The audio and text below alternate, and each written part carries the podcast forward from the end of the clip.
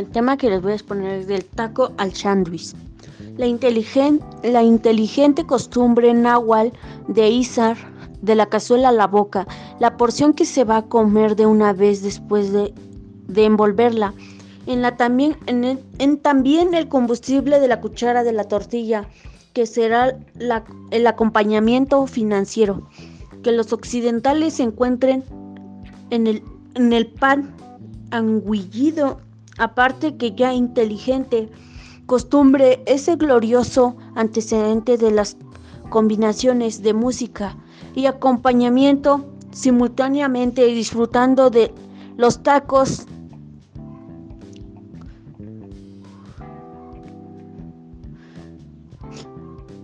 la degeneración de la torta perfección geométrica insípida del sándwich. El día de hoy comencemos Comenzamos con una noticia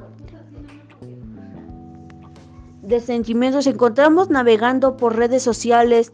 Me topé con una entrevista de un portal que me platicaba de los tacos crujientes. Si creen que un taco es un sándwich, no. Solo con leer me basta. Pregunta, si tenía que variar ¿por qué ya no iré a ese, a tianguis a donde yo iba? No, no porque si te das cuenta hay mucha contaminación en el interior. Esperaba, porque siempre he creído que las personas no dejan de comer en la calle. Es bueno que no comas en la calle. Un hombro tacochimal ¿Por qué siempre he creído que opinan un día para otro y reconocer mis esfuerzos? A veces ya no sé ni ya no sé como mexicano que suele ver su importancia. Si hubiera personas que les importara